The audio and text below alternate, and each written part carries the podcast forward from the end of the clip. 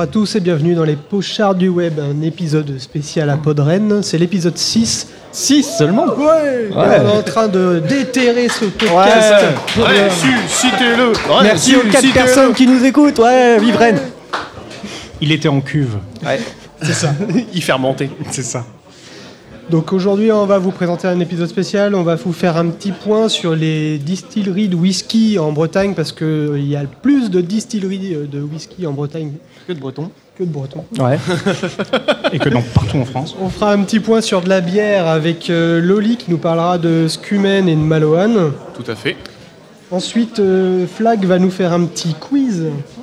Tout à fait. Il y aura des trucs à gagner. Le quiz. Non, c'est pas vrai, mais c'est pour que vous veniez. C'est le quiz de flag. Quiz de plein. Et après, il y a Péremptoire qui Ouais. finira tout ça. euh, enfin, Proprement. en tout cas, Ouais. proprement avec un petit historique. euh, On, on l'appelle le finisseur. historique sur les bretons et l'alcool. Euh, Ça sera un podcast avec finition. Finish him. Ouais. Non, le- vraiment la finition, on aura quelque chose à boire pour vous. Ouais. Euh, sans alcool, Une désolé. petite recette en fin d'émission Parce pour qu'on n'a vous. pas le droit d'avoir Alors rincez vos gobelets, hein, ça va aller vite. C'est ça. Donc bah, on va commencer un peu sur les, les distilleries de Bretagne. Alors, là, tu peux passer à la prochaine, ça c'est... Voilà. Donc nous en Bretagne, on adore faire des trucs avec des trucs à boire, avec plein de liquides.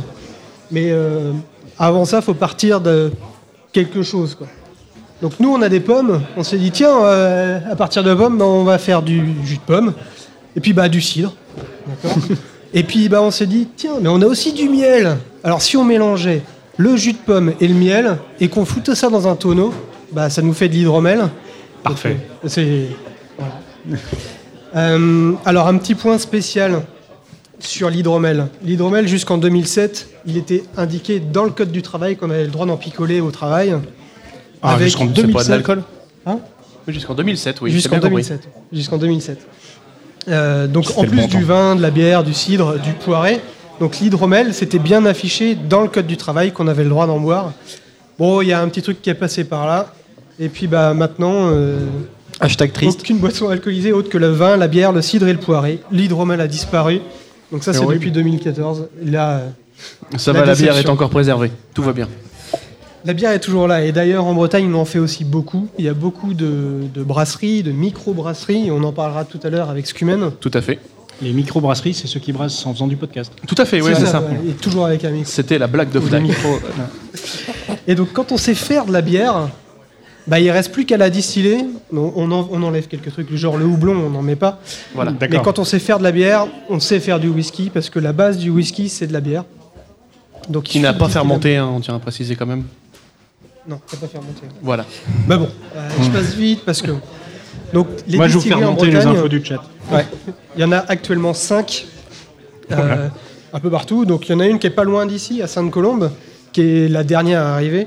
Euh, mais je vais faire un peu dans, euh, dans l'historique, je vais faire un peu le le- l'historique Le du whisky breton. Du whisky breton. Donc le whisky breton arrive euh, dans le 22 avec Varon Game. Euh, il a fait son apparition officielle en 83. Euh, elle a ouver- la distillerie a ouvert, les portes, a ouvert ses portes en 1900 euh, en fabriquant un mélange de plantes. Euh, et c'est toujours en vente, hein, c'est l'élixir d'Armorique. Passant de descendant en descendant, la distillerie fabrique des liqueurs, du kirsch. Avant de quitter le centre de l'Agnon pour rallier la source Restavel, euh, juste à l'avant de la ville. En ce moment-là, la distillerie décide d'appuyer ses fabrications régionales en puisant son eau directement à la source et s'attaque à la grande distribution. Euh, donc, euh, on a chez, chez Varon Game, on a deux, euh, deux gammes, la gamme caviste et euh, la gamme grande distrie. Donc, dans la gamme grande distrie, on va retrouver euh, le WB, qui est le premier whisky breton à être sorti et à être euh, commercialisé par euh, Varon Game. Euh, Warner Bros. Rien voir. whisky breton. D'accord. Ouais. Dérange pas le patron. Donc lui, il est pas mal, mais je vous conseille de l'oublier. hein, parce que dans, dans, dans la gamme euh, grande distribution, vous allez trouver de l'armorique aussi, qui est vraiment un whisky un peu plus évolué. Euh, et dans la gamme Cavis, par contre, on peut retenir euh, l'armorique 46 degrés double maturation, qui est à environ à 50 euros, que vous allez trouver à 50 euros, euh, qui est vieilli au moins 5 ans dans des fûts traditionnels euh, de chêne de parc euh, d'armorique. Donc vraiment des, des, des fûts de chêne qui viennent On cherche Euh, le terroir. quoi. breton. Voilà, ça. Euh, et puis après, il est affiné euh, quelques mois en fût de Xérès. Et euh, l'armorique double maturation, euh, euh, l'armorique maître de chai, ça qui est euh, une petite perle à 65 euros. Donc faut mettre un peu le prix. Euh, on a pu goûter avec Aldevar euh, lors du, du Paris Whisky Live, parce qu'on Oui. a été invité au Paris Whisky Live euh, grâce au pochard du web. On était à Ouais. trois épisodes. Et puis Plus grande réussite. Tout de suite. La plus grande réussite. Merci. C'était le, le plus, le plus haut point de, de ce podcast. Ah, c'est ça. ouais. Et euh, donc ça, le, le maître de chai, c'est vraiment une, une superbe réussite de chez Varangel.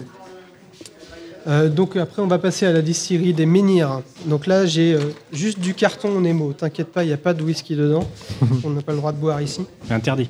Euh, la distillerie des Menhirs, donc en 1921, euh, l'histoire commence à Plomelin, dans le Finistère. Euh, et, euh, C'était un mardi, je crois. Il ouais. pleuvait. Il pleuvait. Vers, Il vers pleut. 19h, non Mais il pleuvait en jamais, Bretagne. il jamais. Euh, donc, euh, Frances Lelay, arrière-arrière-grand-mère des actuels dirigeants, fait l'acquisition d'un alambic d'occasion destiné à la distillation ambulante d'eau de vie de cidre, appelé le lambic. Pour ceux qui connaissent pas le lambic, va falloir en goûter ce soir. Mm. C'est bon, c'est du calva, mais breton. C'est ça. C'est à peu près pareil. Mais il faut pas le dire ici. hein. on n'en parle pas. Euh, en 98, la construction d'un bâtiment spécifique et l'acquisition d'un alambic concrétisent ces espérances. Euh, les conseils avisés d'un expert en spiritueux lui feront une aide précieuse pour mener à bien son aventure et garantir la, qualité du futur whisky. Donc c'est en septembre 2002 que voit la naissance du seul whisky euh, au monde fait avec du blé noir. D'habitude, le, whisky est fait avec de l'orge et- et maltais. Euh, et là, le blé noir, c'est pas une céréale. D'ailleurs, ça a valu quelques controverses au début parce que euh, le, les- le monde du whisky a dit non, non, euh, euh, la distillerie des Menhirs fait pas du whisky parce qu'ils font ça pas à dans les partir d'une herbe. Parce que le blé noir, c'est pas une, c'est pas une céréale, c'est une herbe. Bon, ils ont quand même réussi à pousser le truc et ils ont Ouais, réussi Ça à reste faire- une plante verte, hein. ils Voilà, font c'est chier en même temps. Exactement. Donc en 2002, ils en ont fait euh, ce whisky euh, qu'ils ont appelé Edu. Donc le premier, c'était le Edu Silver. Là, ce qu'on a, c'est un Edu Grey Rock. Donc c'est la version euh, grande distribution. Euh, et c'est la version brocéliande. Donc c'est fait, euh, toute la maturation est faite dans des tonneaux faits avec des chaînes de brocéliande. Euh, donc Edu, pour la Avec du jus de Merlin dedans ou pas? Non Ouais, tout. Toujours. Il est toujours là, lui. Edu, Edu, ça veut dire blé noir en breton, pour info. Donc, euh, dans la gamme caviste, on a l'Edu Gold, 69 euros. Euh, mais euh, le vieillissement s'effectue pendant 10 ans en fût de chêne de France. Donc, ils vont récupérer des, des vieux fûts un peu en France, dans- généralement dans les, chez les, les viticulteurs. Et donc après, ils ont sorti le Edu Silver Brocéliande, qui lui tourne autour de 49, donc c'est encore abordable pour du bon whisky, avec un, affinage en fût de chêne de la forêt de Brocéliande. Donc si tu passes la... Moi, ce que j'ado- j'adore cette photo, elle est trop belle. Ah, c'est bon. Voilà, les, vrai que ça voilà les, fûts, euh, les fûts de chêne euh, de chez eux. Donc ensuite, ensuite, on passe à une, une distillerie qui, qui, elle, cartonne aussi euh, et qui fait vraiment concurrence à, au whisky écossais. Donc c'est Glenarmor. C'est une des plus connues euh, ici. hein.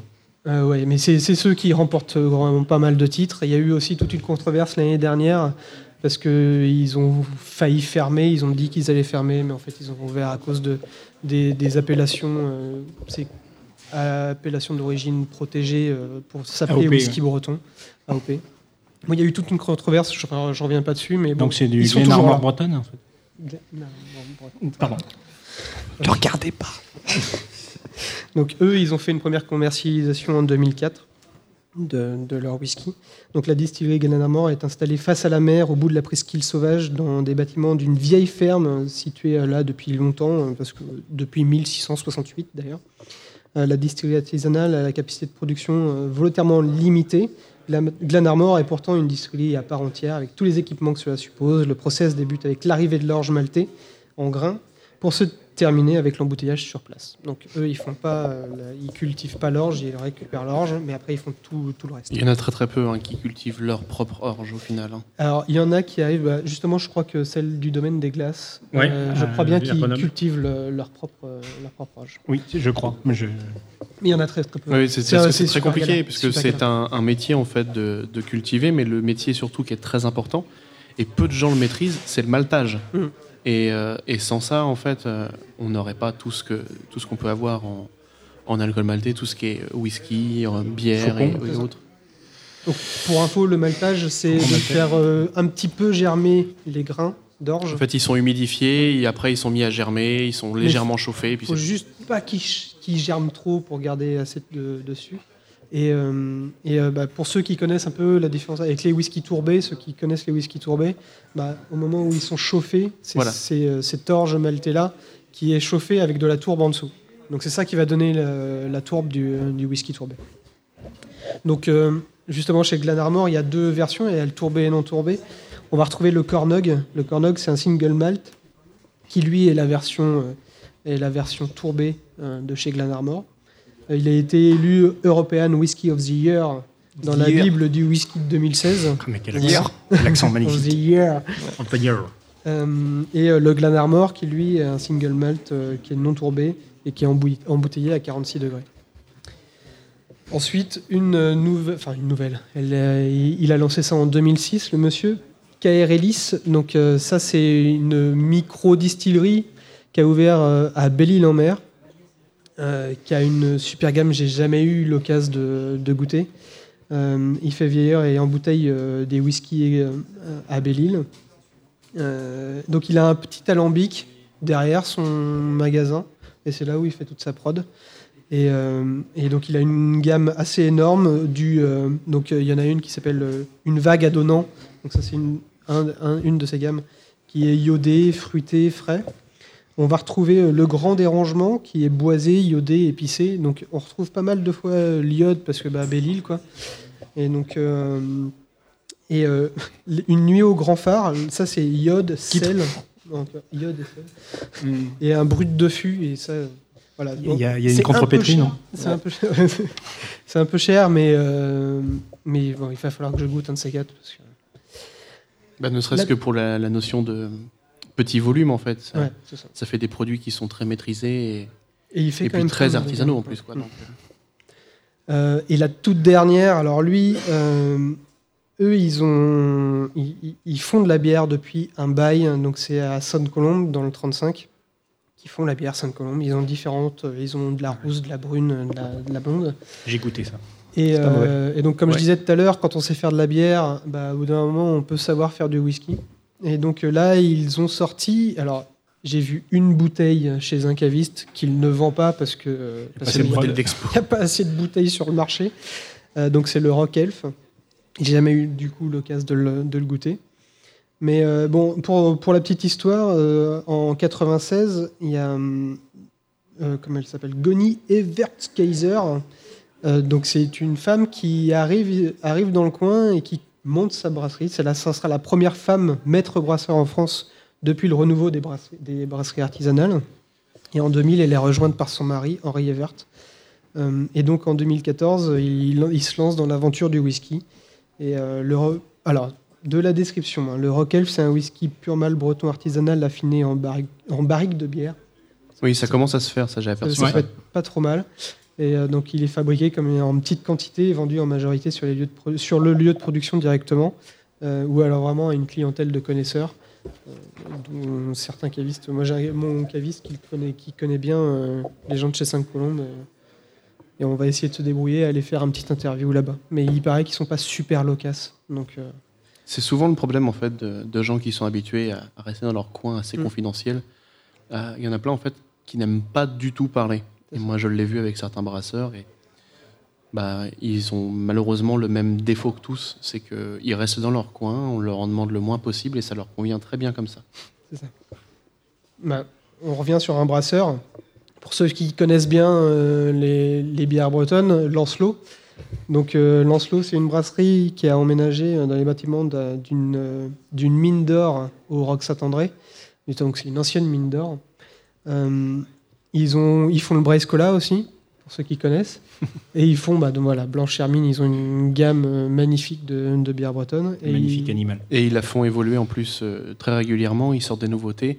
Est sorti par exemple de chez eux il n'y a pas très longtemps la Blanche Hermine IPA. Excellent. elle, elle est magnifique. Nous avons le testeur sur place. Voilà. Euh, et donc, euh, bah, ils viennent tout juste de commencer à distiller, donc en février, la dernière. Euh, donc, euh, pour rappel, pour être appelé whisky, il faut au moins 3 ans en fût. Donc, euh, on va avoir arrivé les premières bouteilles. Ils disent d'i- de 2020, mais bon, on va voir. Alors, un petit truc particulier, c'est qu'ils ne savent pas encore où est-ce qu'ils vont entreposer leurs tonneaux.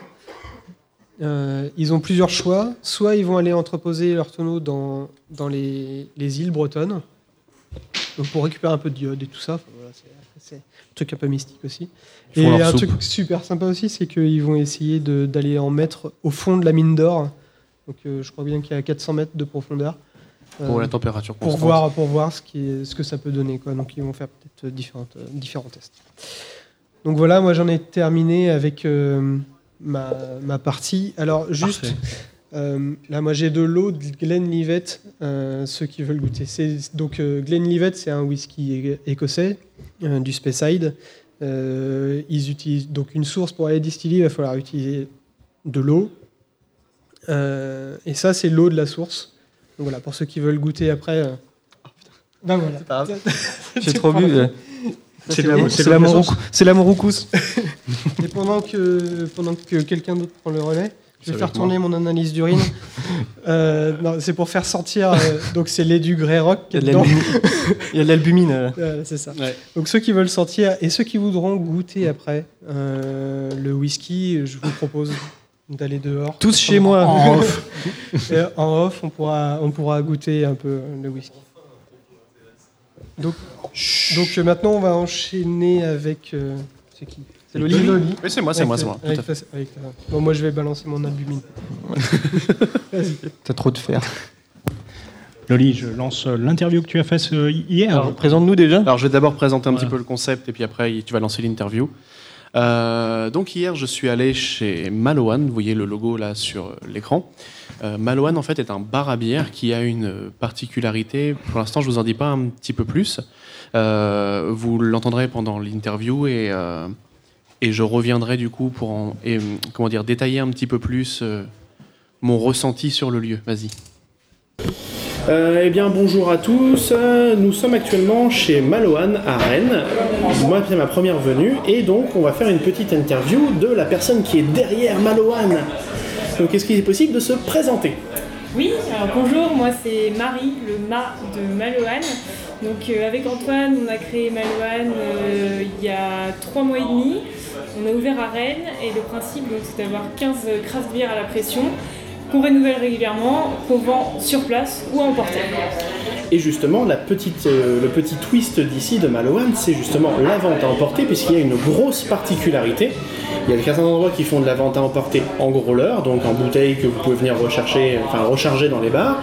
Et là, il y a une grosse particularité qui est Les canettes, en fait Voilà. on met la bière en canette et ça se conserve, on- ça peut se conserver plus, nous on met 10 jours pour être sûr que la qualité de la bière soit excellente, au ouais, frais. optimale Exactement. dans les 10 jours euh, de mise en canette. Et donc ouais, moi j'ai vu la, la mise en l'encaneteuse euh, tourner justement, et c'est vrai que c'est sympa de voir une petite encaneteuse tourner. Donc là j'ai vu la, la belle sélection parce que franchement c'est une sélection qui fait vraiment vraiment envie. Merci. Euh, moi qui suis un fervent amateur de, de bonne bière anglaise et, et de craft du monde entier, quand j'ai vu la carte en, en rentrant, je bavais un petit peu euh, parce que franchement ça fait vraiment plaisir. Euh, pour information, nous on a pris une petite euh, 50 de bergamote sour de chez euh, Cloudwater. Et justement, euh, je vais faire découvrir ça à, à Péremptoire euh, après sur la route du retour et on va voir ce que ça va donner. Alors, euh, le concept de Maloan, qui est donc la canette, euh, il t'est venu comment? Alors en fait, nous, on avait pensé d'ouvrir un bar. Puis on a réfléchi, on a fait nos, études de marché, on a fait notre business plan, et on s'est dit que quelque chose d'un peu plus innovant, ça ferait pas de mal. Et euh, c'est Antoine qui a eu cette idée, qui m'a dit euh, Marie, on va vendre de la bière pression emportée. Je lui ai dit euh, arrête. il m'a dit mais si, et il m'a expliqué, parce qu'on avait déjà vu ces machines en fait aux États-Unis. On savait que ça existait, c'est pas existé, ça marche pas pareil en fait là-bas. C'est plutôt les brasseurs qui utilisent Ouais. ça, qui vendent des canettes d'un litre de leur bière euh, Tout à fait, ouais. euh, sur place. Et puis euh, on est parti là-dessus. On a décidé de faire un financement participatif parce que c'était quand même quelque chose de nouveau. La canette n'a pas forcément une très bonne image, donc on voulait valider que ça, attirait quand même les gens. Et euh, ça a été validé, donc on a décidé. Parce que j'ai vu effectivement que le financement participatif s'était très bien passé. Ouais, tout à fait. Et, euh, et ça fait toujours plaisir de voir des petits projets comme ça, euh, assez originaux et, et puis surtout qui font pas, qui font pas comme tout le monde en fait. Parce que des projets de bar, il y en a plein, mais des projets de bar aussi originaux que ça, eh ben, il n'y en a pas. Et euh, moi j'avoue que ça m'a fait très plaisir. Euh, quand j'ai vu ça, comme je l'ai dit tout à l'heure, je voulais participer. Malheureusement mes finances ont fait que. Et bah non Mais bon, du coup je me suis dit point de passage obligatoire à ma prochaine étape à Rennes. Et voilà, je l'ai fait, je suis venu et je repars avec ma pinte, donc euh, tout va bien. Euh, donc là il y a 15 bières, c'est ça Ouais, en cours au bec On change euh, très régulièrement, on a une nouveauté toutes les semaines. Là, on est à 80 bières différentes mises à la pression depuis l'ouverture. D'accord. L'idée, c'est de travailler tout le temps en direct avec les brasseurs, au maximum. Donc, on, voilà, on a eu beaucoup de The Kernel, on a beaucoup de Blue by Numbers, on a eu beaucoup de Toll. On change régulièrement. Les Anglais là-dessus, ils sont, ils sont assez sympas et assez généreux quand il s'agit de fournir des fûts.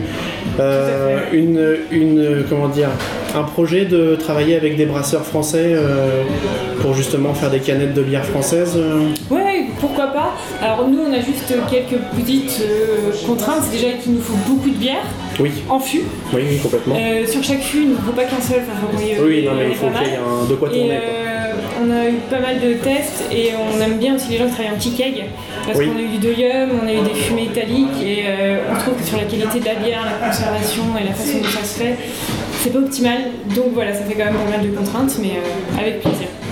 Parce que moi, justement, comme je le disais tout à l'heure, euh, en aliment Dudes and Beers, euh, j'ai rencontré énormément de brasseurs d'Île-de-France. Oui. Je vais pas dire tous, mais presque. Euh, on a été faire des interviews chez Deck Donohu, chez Parisi, enfin voilà, donc chez des gens qui ont un panel de bières assez sympa, avec beaucoup de variétés. et et c'est pour ça que je me suis dit, ça pourrait être sympa si justement leur réseau de distribution sortait un peu de Paris. Parce que c'est aujourd'hui, le marché parisien, il est saturé et et il y en a partout. Et ils auraient le moyen justement d'en diffuser un peu plus ailleurs. Et c'est vrai que pour l'instant, c'est le seul reproche que moi j'ai à leur faire, c'est que moi j'habite pas Paris et j'aimerais bien pouvoir avoir leur bière chez moi et je n'en ai pas. Ou très difficilement. Donc, euh, et c'est pour ça que je me suis dit, bah ouais, ça pourrait être sympa aussi d'avoir euh, un ou deux becs qui tournent sur des brasseurs français pour, euh, bah, pour montrer aussi aux gens que bah, en France aussi on est capable de faire de très bonnes bières et on a Ouais, de très très bonnes brasseries. Et, et je trouve pour ça, euh, des fois, certains brasseurs, ils sont un petit peu froids sur la com euh, et ils sont peut-être pas si bons que ça. Et, et c'est vrai que sur des, des- comment dire, sur des projets genre Malouane, euh, eh ben, il y en a qui auraient plein de plein d'ouvertures qui pourraient s'ouvrir puisque de la bière emportée en canette, euh, j'arrive, je la bois à la pression, je l'adore, euh, j'en achète une canette, je la fais découvrir à mes amis euh, et on prolonge l'expérience et on prolonge la découverte et c'est comme ça aussi qu'on a moyen de voilà. Et puis moi ce que j'aime beaucoup, et ça je le répète, c'est la canette. Moi je suis un fervent, ama- un fervent amateur de, de la canette. Je lutte pour la canette parce que c'est- top. Et les canettes parfois sont beaucoup plus belles que des bouteilles en plus, même au niveau esthétique. Même Et pour emmener dans son sac à dos en ça. Euh, C'est ça. plus léger. euh, Ça prend moins de place, c'est plus léger, euh, c'est mieux recyclable en plus que du verre. Donc non, c'est un, projet qui moi m'a énormément plu. Bon, on va arrêter là, je vais, je vais vous laisser retourner. Donc on va rappeler l'adresse. Alors Malouane, au 10 rue Vasselot, dans le centre-ville de Rennes, juste à côté de la station de métro République. Et ben voilà, donc vous avez compris, c'est un impératif pour vous. La prochaine fois que vous venez à Rennes ou si vous avez du temps, vous venez chez Manoan et vous achetez des bières. Tout à fait. Voilà. Merci beaucoup. Et ben merci La canette, c'est top. Mais oui, la canette, c'est top, exactement. Un fervent défenseur de la canette. Mais oui, mais oui. Ah, j'en ai entendu des conneries, mais alors. Mais ah, le truc, c'est que la canette a une très très très mauvaise image auprès du, du public consommateur de bière, puisque ça fait, dans l'im- dans l'esprit de certains, euh, bière de clochard. C'est la 8-6. Et ça fait euh, bière de très mauvaise qualité, ça apporte des faux goûts métalliques, enfin... On peut, on peut en passer une, une quantité astronomique en fait d'images préconçues sur la canette. Euh, et, là, je vais vous dire, mais les légumes que vous mangez en boîte de conserve, par exemple, ils n'ont pas le goût de métal. Donc, à un moment donné, il faut savoir que à l'intérieur des, boîtes métalliques que vous utilisez dans les canettes de soda ou autre machin, il y a un revêtement justement pour pas qu'il y ait de transmission ma- de- d'éléments en fait de l'un vers l'autre. Et donc la canette a de très très très nombreux avantages en fait, contrairement à la bouteille. Comme je l'ai dit dans l'interview, la canette se recycle à 100% puisque c'est de l'alu. Et l'alu se recycle à 100% sur un cycle de recyclage euh, très très très poussé, alors que le verre ne se recycle en fait qu'à 80 entre 90 et 95%. Et donc à chaque fois en fait on a de la perte. Et c'est pour ça que la canette, ne serait-ce que d'un point de vue écologique, c'est bien. Ça prend moins de place dans les véhicules, ça conduit mieux la, la température. Résultat, si vous tu, la mettez tu au frais. conduis mieux avec une canette. Non non mais ça se. Tu peux en on mettre plus dans mettre plus coffre. dans son Oui. coffre parce que ça prend moins de place ça, déjà. se met, ça se met dans le petit porte-gobelet. Ah, Et puis Ah, non, ça- puis surtout, ça, euh, non, et puis surtout, euh, les porte-gourdes sur les vélos, euh, c'est adapté pour les canettes. hein. De Mais tout à fait. toute façon, ça sert qu'à ça, non? Non, mais tu as très bien défendu ton cas, c'est un suis Allez, merci, salut, c'est tout. Non, ouais, bon. Oui, donc comme vous l'avez entendu dans, dans l'interview, Maloan, donc ce petit bar, a lancé un, en fait un projet de financement participatif. Euh, leur but était de, récolter 30 000 euros pour justement euh, lancer le bar, euh, avoir un dossier en fait plus conséquent pour s'approcher des banques, des choses comme ça. Et ça a tellement attiré les gens qu'ils ont, reçu 40 270 euros. Donc ça a plu à énormément de gens. Il y a eu 406 contributeurs en tout sur la période. La période de, comment dire, de, participation, c'était environ un mois, un mois et demi, je crois. Participation plutôt longue. Et, euh, et ça leur a permis en même temps de faire une petite étude de marché. Ça a été vraiment le truc qui euh, leur a donné vraiment l'élément déclencheur pour se lancer.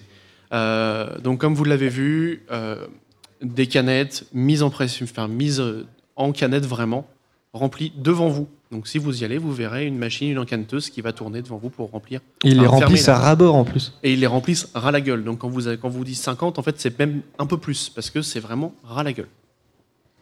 Donc ça c'était Maloan, et maintenant on va continuer dans, les, dans la bière en, en Bretagne, avec une nouvelle brasserie euh, locale, qui est... euh, Vas-y, on me met la suivante maintenant. Hop. On est donc sur euh, la brasserie Scumen, donc qui est une brasserie euh, rennaise pour le coup, donc on est vraiment en 100% local. Vas-y, mets la photo suivante. Voilà. Donc avec leur belle installation euh, de brassage, avec leur cuve, avec les chemises en bois. Euh, donc, excusez-moi. Donc tu tousses Voilà, c'est ça. Alors, je peux pas vous dire quand est-ce qu'ils ont ouvert leur brasserie, puisque j'ai fait le site en long, en large et en travers sans, sans trouver d'infos détaillées. Mais en gros, c'est une brasserie qui a, euh, on va dire, 4 ans à peu près. Euh, Il a fait un carton dans le coin. voilà, tout à fait. Et, et le truc en fait qui est super sympa, c'est qu'ils ont essayé de démocratiser la bière en sortant de cette affreuse terminologie qui me révulse de classer des bières en fait par couleur. Euh, puisque Brune, blonde et tout ça. voilà, blanche, brune, blonde, ambrée, rousse, euh, noire, euh, voilà. Et donc en fait, ils ont utilisé les vraies terminologies de classification des bières en reprenant les noms des styles euh, américains, puisque enfin anglo-saxons, on va dire plus exactement. Tu peux mettre la photo suivante, je sais plus si c'est j'avais mis les voilà. Donc là par exemple, vous voyez euh, ça c'est sur la page d'accueil euh, du site, c'est un donc un fermenteur où on voit qu'ils ont donc des pale ale qui est un style du coup d'une bière que nous on va classer comme bière blonde. Euh, plutôt quelque chose de léger, fleuri, euh, assez parfumé. Euh, voilà. Ensuite, dans leur style, on va retrouver. Non, il n'y en a plus. euh, ça a été plus. trop vite. Voilà. Euh, Bravo, Nils. Donc ensuite, donc ensuite, il y a, il y a une ambrée, il y a une, une IPA, donc India Pale Ale, donc plus amère, plus houblonnée, euh, au, au seigle. Voilà. Chose qui se fait quand même assez souvent dans la bière, puisque le seigle rapporte un, un goût, en fait, et un, comment dire, une, espèce d'épaisseur dans, dans, la, dans la bière, en fait, une petite fluidité euh, un peu plus sirupeuse, on va dire. Euh, ils ont fait aussi donc une IPA au blé, euh, qui elle, celle-ci est vendue comme étant plus ou moins une bière blanche, si on veut encore faire de la classification très moche. Et ils ont un, badge spécial qui s'appelle la, la Deli Deli, puisque en fait un des, des brasseurs a fait mais il y a un voyage en. Inde qui l'a marqué, je ne dirai rien, qui est celle-ci du coup une double IPA, donc on est sur quelque chose de beaucoup plus corsé, avec beaucoup plus d'amertume et en général un degré d'alcool plus élevé. Le- la Daily Daily, pour information, est à 7,5. Euh, donc voilà. Euh, alors maintenant, moi j'ai une petite euh, question. C'est euh, selon vous, euh, cher ami Cher ami autour de la table, Pochard, ami soifard, euh, quelles sont les étapes de fabrication de la bière Mais dis donc, Jamy, comment on fait de la Comment on bière fait de la bière Eh bien, je ne sais pas. Mais l'image d'après. Eh ben, mets l'image d'après, puis je vais te le dire. Voilà. T'as vu un peu Ça a été trop vite. Mais c'est trop bien. Et donc voilà. Donc euh, je me suis dit, bah voilà, on parle de bière euh, sans arrêt, on parle de bière bretonne, mais savez-vous comment on fait de la bière? Et euh, donc là, vous avez un petit aperçu rapide des, comment dire, des étapes de fabrication de la bière. Donc tout d'abord, comme on disait tout à l'heure, pour le whisky, on repart de la même céréale, qui est de l'orge qui a été maltée, qui est concassée. Alors surtout pas de... En fait, c'est vraiment concassé, on casse le grain, on cherche pas à en faire de la farine, surtout pas. Ensuite, on a le brassage et l'empâtage qui est la, pa- la partie où on met le malt dans l'eau chaude qu'on laisse infuser pendant en général une heure avec une température constante. Ensuite, on porte à ébullition et c'est à ce moment-là qu'on ajoute le houblon qui vient apporter tout ce qui est arôme et tout ce qui peut être amertume. Donc c'est impératif d'avoir du houblon dans une bière. On ne peut pas faire de bière sans houblon. Euh, avant, avant le houblon, on faisait de la bière avec euh, parfois certaines plantes aromatiques. Euh, le résultat n'était pas du tout la même chose que les bières que vous connaissez maintenant, que vous pouvez acheter en grande surface ou ailleurs. Donc maintenant, on ne, fait plus du tout, du tout de bière sans houblon, même si euh, certains brasseurs s'amusent de temps en temps à essayer d'en faire sans houblon, mais en général, c'est très mauvais. Tout ce que j'ai pu goûter, c'était très mauvais. Et ensuite, on passe donc à l'étape la plus importante, qui est la fermentation, puisque c'est là qu'on obtient réellement de la bière. Moi, j'avais rencontré un brasseur qui m'avait dit que lui, en fait, il n'était pas brasseur, il était cuisinier, et qu'en fait, le vrai brasseur, c'était la levure, et que lui, il ne faisait que lui fournir à manger. Donc voilà. C'est une vue de l'esprit. Donc euh, voilà un petit peu le, le petit pitch sur, euh, sur la bière euh, craft. Alors pourquoi craft beer? Puisque c'est le terme en fait américain. Euh, en France, le faux terme serait bière artisanale. Je dirais plutôt euh, microbrasserie me, me plaît mieux dans le, dans le pitch. Très bien. Bon ben voilà, c'était tout. Impeccable. Ah bah. Alors, Merci Loli. On Bah, de enchaîne rien, avec, hein. avec Flag et on, on est un petit peu à la bourre. on a un petit peu la bourre, alors je suis un petit peu Ouais. coupé. Alors moi, l'idée, c'est de vous donner des ingrédients d'un cocktail et que vous essayez de le deviner, sachant que c'est un cocktail célèbre, soit par une série, euh, un film, peut-être même un personnage. jeu vidéo, un personnage. Donc, je commence. Alors, le premier, si je vous dis 6 centilitres de vodka, 6 centilitres de liqueur de café, 6 centilitres de lait, Je dis j'ai soif. vous l'avez? C'est Alors quoi? Exactement, c'était le russe blanc dans The Big Lebowski, bien joué. Hop. J'avais. Ah, Ah, c'est VLC. Voilà. Elle était facile. Elle était facile celle-là.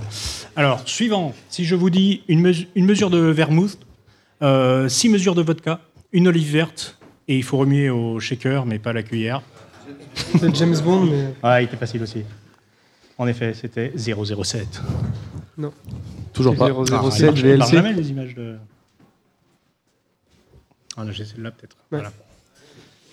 Alors, plus compliqué. Euh, plus compliqué, vous prenez de l'eau gazeuse, un morceau de sucre, je crois que, je crois que j'en connais un qui connaît, un trait de Angosta Bitters, 5 centilitres de whisky, un zeste d'orange. Ça te dit quelque chose? Euh, ouais, ouais, bah ouais, c'est ce qu'on a bu hier soir en fait. Voilà. Mais par contre, c'était dans quoi? Jusqu'à 2h du mat. Il y en a plein en fait, il y a plein de choses. Ah ouais? Tu, tu peux l'avoir dans Mad Men par Un exemple. petit peu d'aide. Exactement, c'était dans Mad Men. Et c'est donc le nom du cocktail, un old fashion.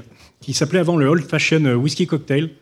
Mais euh, Ça a été raccourci. Ça a été raccourci au cours des années euh, pour. euh, ils ont simplifié un peu le cocktail et raccourci le nom au passage. Et surtout, ils l'appelaient Old Fashion parce que pendant la prohibition, ils le servaient comme soi-disant un cocktail sans alcool. Voilà. Et Old Fashion, ça se Comme le Long Island Iced Tea. c'est un peu ça, voilà. Et sinon, un autre, si je vous dis euh, demi, demi-vermouth on the rocks avec un, avec un zeste de citron vert, ça c'est plus dur. Ah, on se la ramène moins. Ah, là, il n'y a plus personne. hein. Ah, il y a des vantards. Un petit, euh, petit indice ou pas Est-ce que J'ai un petit indice. euh, Voilà l'indice. Un jour sans C'est fin. c'est un jour sans fin, The Groundhog Day, exactement. C'est le cocktail que. C'est le cocktail que, essaye- que Bill Murray s'aperçoit que Andy McDowell boit et il- du coup il le mémorise pour le jour, le jour suivant, lui- l'épater en disant qu'il boit le même. Ensuite, je vous donne 3 centilitres de vodka, 5 Merci. centilitres de schnapps, de, euh, de schnapps de pomme ou d'apple schnapps, comme on dit, et 2 centilitres de jus de pomme. Vous Ça- mélangez dans un shaker, Et euh, vous le vomissez. schnapps et la pomme, le vodka, la vodka, vous secouez et euh, voilà, vous versez le tout dans un verre à cocktail. Mais pourquoi? Et voilà. Qui Je vous donne un petit indice quand même. Un Oh, Apple il ouais. Et dans ce Oh, exactement. Joli. Joli. Je pensais que personne ne le trouverait. Ça m'a jamais vendu du rêve, ça. hein. Bon, d'accord. Euh, alors, ça, c'est plus compliqué. Alors, c'est une interprétation d'un cocktail. Il faut 5,5 centilitres de gin, 5,5 centilitres de vodka, 1,5 centilitre de vermouth, un citron pressé. Sachez que cette boisson a un effet très violent, comparable à celui d'avoir le crâne heurté par un gros lingot d'or entouré de rondelles de citron. Son créateur. Son cré- c'est ça. Oh putain, il l'a. C'est c'est donc euh, le cocktail préféré de Zaphod Beeblebrox. euh, c'est le Gargle Blaster Pangalactique dans euh, euh, H2G2. H2G2. Exactement. Le petit dernier Alors j'en ai un petit. Ah ouais, j'en ai un petit dernier. Bon, j'ai pas d'illustration. Alors je vous laisse celle de. Celle de. Hop, c'était celui-là. Tac. Voilà. Hein non, non, je l'ai pas celui-là. Ah. Tant pis. Donc, il m'en reste un dernier. dont j'ai pas l'illustration. Donc, vous prenez euh, 5 centilitres de gin, euh, 15 centilitres de tonic. Vous prenez un sucre et une olive que vous attachez ensemble et vous mettez au fond du verre. Le premier dont l'olive remonte a perdu. C'était le petit oui, magnifique. Bravo. Dans le film, c'est arrivé près de chez vous. C'est moche. C'est moche. Oui, mais c'est moche quand même. C'est pas très long. Merci Flag pour cette euh, faute de goût. Voilà. Bon, je crois que c'est à mon tour. Eh oui, exactement. Ouais, on a Feu. On fait Ouais. pas de transition. Pas de transition, on n'a pas le temps de toute façon. Euh, oui, moi, je avant de commencer, je voudrais faire un petit tour de table ou de salle. La question est facile. Breton et alcool dans la même phrase, ça vous dit quoi? Vous avez des clichés en tête? Pléonasme, bon, ça fait plaisir. Voilà, parce que nous, on se traîne une sacrée réputation d'alcoolique. hein. Alors, euh, donc ce soir, d'ailleurs, on va boire des coups après les jeux, n'oubliez pas. Euh, mais en fait, en cherchant On peut, le bien, faire, on peut le faire avant aussi. Ouais, ouais. Mais en fait, je me suis intéressé à la réputation du, du breton buveur. hein, Et en fait, c'est une réputation qui s'est forgée au 19e siècle. Et cette réputation, elle est en partie vraie. C'est pas complètement, euh, complètement vrai. En fait, au 19e siècle, les Bretons étaient au fait des, assez des petits buveurs. Soit ils buvaient pas du tout, soit c'était des petits buveurs, que ce soit du vin ou du cidre.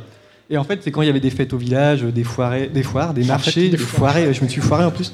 Voilà, et là, c'était l'occasion de se mettre dans des états pas possibles. Et c'était très proche de, du bridge, binge drinking qu'on connaît maintenant. Hein, euh, ce qu'on a fait hier à 2h du matin. Ouais. Non, c'est pas Euh, et, en- et ça touchait donc les hommes, les femmes, mais aussi les enfants et les bébés. Et ça, les- j'ai dit les bébés. Et en fait, ça, ça en dit beaucoup sur les mentalités de l'époque. Alors là, je vais pas parler en Bretagne, mais plus généralement en France. Et je vais faire une parenthèse sur les petits, sur les panneaux publicitaires euh, concernant l'alcool à l'époque. Et donc, euh, par exemple, à l'époque, on n'avait pas vraiment en tête le côté néfaste de l'alcool. Et au contraire, même, on encourageait les gens à boire pour, euh, pour ses bienfaits, hein, les bienfaits de l'alcool. Buvez du cidre, vous vivrez longtemps, par exemple. Tellement voilà. vrai. À cette époque, euh, on parle même pas aussi des- de tous les aspects négatifs de l'alcool, ne serait-ce qu'en termes de prévention routière. hein. et on retrouve des publicités assez folles comme celle-ci. Alors, euh, ne prenez jamais la voiture aussitôt après un, un bon repas sans un petit verre de Cointreau. Voilà, Cointreau base. Cointreau n'en faut exactement. Euh, alors, on peut dire aussi que c'était pas une, dans les années 50, de- alors début du XXe siècle et jusqu'aux années 50, c'était pas une époque particulièrement avancée en termes de santé publique avec l'alcool. On a par exemple ce panneau. Euh, c'est les prescriptions de l'Académie de médecine, jamais plus d'un litre de vin par jour. Voilà. Voilà, on Minimum. esquisse, euh, on est- quand même, on s'intéresse aux effets de l'alcool. On commence à s'intéresser aux effets de l'alcool avec ce panneau que moi je, je trouve génial. C'est intitulé L'alcool, voilà l'ennemi. Donc avec les effets de l'alcool sur le corps. Et on distingue les bons et les mauvais alcools. Alors soyez avertis, hein, donc alcool naturel, c'est euh, préférer les alcools naturels. hein. donc euh, tout ce qui est euh, vin, cidre, poire et bière. Et tout ce qui est à base de patates ou de grains, vous oubliez. hein, Ce qu'on a le droit de boire au boulot, en fait, vous pouvez en mourir, voilà, à l'époque, Ouais, c'est comme ça. hein. Alors, bon. Voilà. Et en fait, je vous parle parce que la mentalité de l'époque, et euh, il y avait des, les, euh, les- les supposées vertus de l'alcool, de la consommation d'alcool, on se retrouve avec des panneaux comme ça aussi. Chère mère, buvez de la bière avant d'allaiter vos enfants, la bière est nourrissante. Voilà, c'était à l'époque, euh, voilà, ça devait faire des beaux bébés. Euh, et donc, il est fréquent. Alors, tu sais qu'il y a, y y une, il y a une raison de ça, en fait. Ouais. Parce qu'en fait, la, la, lebu- la levure de bière am- Ouais. améliore la lactation. Ah, d'accord. Voilà. Ah bah, voilà.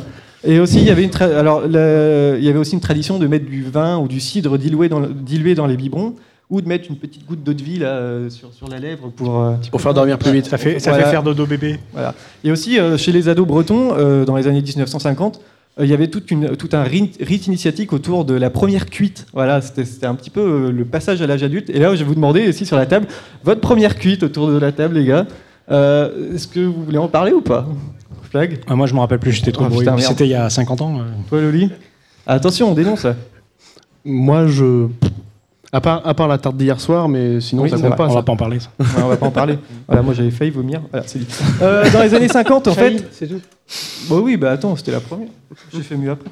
Euh, en fait, quasiment tous les années, toutes les années d'après-guerre, dans, dans les 30 glorieuses, on avait dans la région Bretagne un des plus forts taux de mortalité dû à l'alcool. Et donc c'était essentiellement les côtes d'Armor et le Morbihan qui étaient le plus touchés. Et l'île-et-Vilaine, c'était relativement épargné, mais il y avait quand même un sacré nombre de cirrhoses. Voilà, et donc dans la région, il y a toujours une longue tradition d'alambics artisanaux et de bouilleurs de cru hein, pour faire sa propre vie. Et, Qui rend euh, aveugle. Ouais, souvent c'était par centaines de litres que ça se faisait, c'était consommé directement sur place, pas d'intermédiaire. Et donc ça a pas mal contribué à la réputation des- d'alcooliques euh, des Bretons. hein, et, et tout ça, c'est un peu disparu parce que euh, déjà on, on trouve beaucoup moins d'alambics artisanaux. Et il y a une réglementation avec euh, beaucoup de taxes dessus et c'est limité à un nombre, euh, je crois que c'est 25 litres par an, enfin je suis pas très sûr de ça, mais il y a, il y a eu beaucoup de, de réglementations là-dessus. Non? Ça te dit rien? C'est assez, c'est assez limité. C'est assez et, limité, ouais. et maintenant, moi, je sais par exemple en Normandie, euh, c'est les coopératives agricoles quasiment qui possèdent tous les alambics. Et donc il y a aussi quelque Ça- chose qui a Ça n'empêche pas d'en trouver dans les garages. Non, mais ça t'en trouve partout, de toute façon. Il y a quelque chose qui a beaucoup joué aussi, c'était cette tendance à comparer certains alcools à des médicaments. Alors, je parlais de l'eau de vie, et euh, au Moyen-Âge, à la base, c'était des alchimistes qui tentaient de créer un élixir de longue vie, et ça a donné de l'eau de vie. Voilà. Euh, et on a souvent euh, accordé des vertus thérapeutiques à, à l'eau de vie, c'est-à-dire que ça faisait, dans- comme c'était très fort, ça faisait office d'antiseptique, on pouvait en faire des gargarismes. Et au XXe siècle encore, on soignait les enfants avec euh, de, de l'eau de vie. Et euh, ça, ça, sur la peau, bien sûr, et ça occasionnait des, des graves problèmes de croissance. Voilà. C'était un petit peu glauque, mais je continue. Alors, comment ça marche un alambic? Alors, il vous faut un, un alambic comme celui-ci. Voilà. Donc, euh, alors voilà, ça c'est l'alambic de Minecraft, mais je le ferai pas. Donc, vous faites clic droit pour introduire une boisson faiblement alcoolisée. Vous faites évaporer, euh, puis condenser l'alcool pour augmenter la proportion d'alcool, en fait. C'est tout ça. Et on va aussi parler du vin. Euh, quand les Bretons ils sont arrivés sur le champ de bataille de la Première Guerre mondiale, non seulement il y avait une, ré- alors on avait, déjà on avait une réputation de gros plouc, hein, ça c'est vrai, mais aussi on, a- on avait une réputation d'alcoolique parce que entre 14 et 18, 1914 et 1918, pour pallier le manque d'eau, il y avait un manque, le, le ravitaillement en eau n'était pas assez efficace, et donc on a doublé le rationnement des, euh, des soldats en vin, c'est passé de 50 centilitres à 1 litre par jour. Parce Il qu'en faut fait, bien on compenser. hein. bah oui, il faut bien. Et on avait plus que les Allemands, donc c'est pour ça qu'on a gagné la guerre. En fait, Euh, voilà, et on en fait, Le vin, on considérait le, vin un peu comme un aliment pour lutter contre l'alcoolisme. Donc c'est toute l'ironie du truc. hein. Magnifique. Euh, voilà, et c'est à partir de ça que euh, la consommation de vin s'est un peu institu- institutionnalisée en Bretagne. hein. Et il faut aussi que, euh, comme la Bretagne était vraiment très très touchée euh, au niveau des, des pertes de guerre, des victimes de guerre, plus que toutes les autres régions françaises, euh, on avait exceptionnellement accordé aux femmes d'ouvrir des débits de boissons. Donc ça explique peut-être le fait qu'il y ait beaucoup beaucoup de, de bars, de Ceci bars en Bretagne. cela. Voilà. Et donc on va terminer euh, avec la question finale où est-ce qu'on consomme le plus d'alcool en France? Est-ce que vous avez une idée? Ouais, déjà à la maison. En région, hein? Par rapport à la région, c'est ça ouais. Je sais pas, j'ai pas les chiffres, mais euh, c'est une bonne question. Alors ouais, donc il y a le Nord-Pas-de-Calais, il y a le Languedoc-Roussillon, désolé si vous venez de là, euh, il y a les Midi-Pyrénées, le Pays de la Loire, la Bretagne, on est à un, un niveau, euh, somme toute, euh, assez honnête, on va dire. Et je termine juste par quelques titres d'articles hein, pour montrer que même si on n'est pas les gros buveurs, on se débrouille très bien. Par exemple, Brest, il s'exhibe devant une voiture de gendarmerie, ça c'est très très brestois, brestois j'adore. Brest 3. Brest 3, ouais. Euh, Bretagne, à 3,44 grammes, il tente d'échapper aux gendarmes au volant de sa voiturette, voilà. Bretagne, il s'endort, ivre, il s'endort sur le rail du, du Inouï, on va dire, hein, du Inouï, Inouï, et s'en sort, voilà. Euh, Brest, euh, ivre, il jette une vache sur la voiture. Et ça, c'est vraiment très breton, vous savez. hein. De quoi la vache ou la, vache, voiture la voiture. Ouais, ouais, tout. c'est tout, tout. C'est L'action. tellement breton que j'adore. Euh, ensuite, euh, Bretagne, il tente de ranimer un bateau pneumatique et le bateau. Ça, je me rappelle Est-ce que le bateau s'en est sorti Euh, non, il s'en est pas sorti malheureusement. C'était euh, l'enterrement la semaine d'après. Euh, ensuite, Morbihan, ivre et sans phare, il roule en s'éclairant au smartphone. Ah, ça chante très bien. Euh, il n'avait plus de batterie après. Eh et oui. enfin, mon petit préféré, Bretagne contrôlé à 3,7 grammes d'alcool et positif au cannabis. Il déclare J'ai bu deux verres, on a dû me droguer. Voilà. Voilà. À l'insu de son plein gré en plus. Voilà, c'était pour euh, la réputation des Bretons. Voilà. Impec.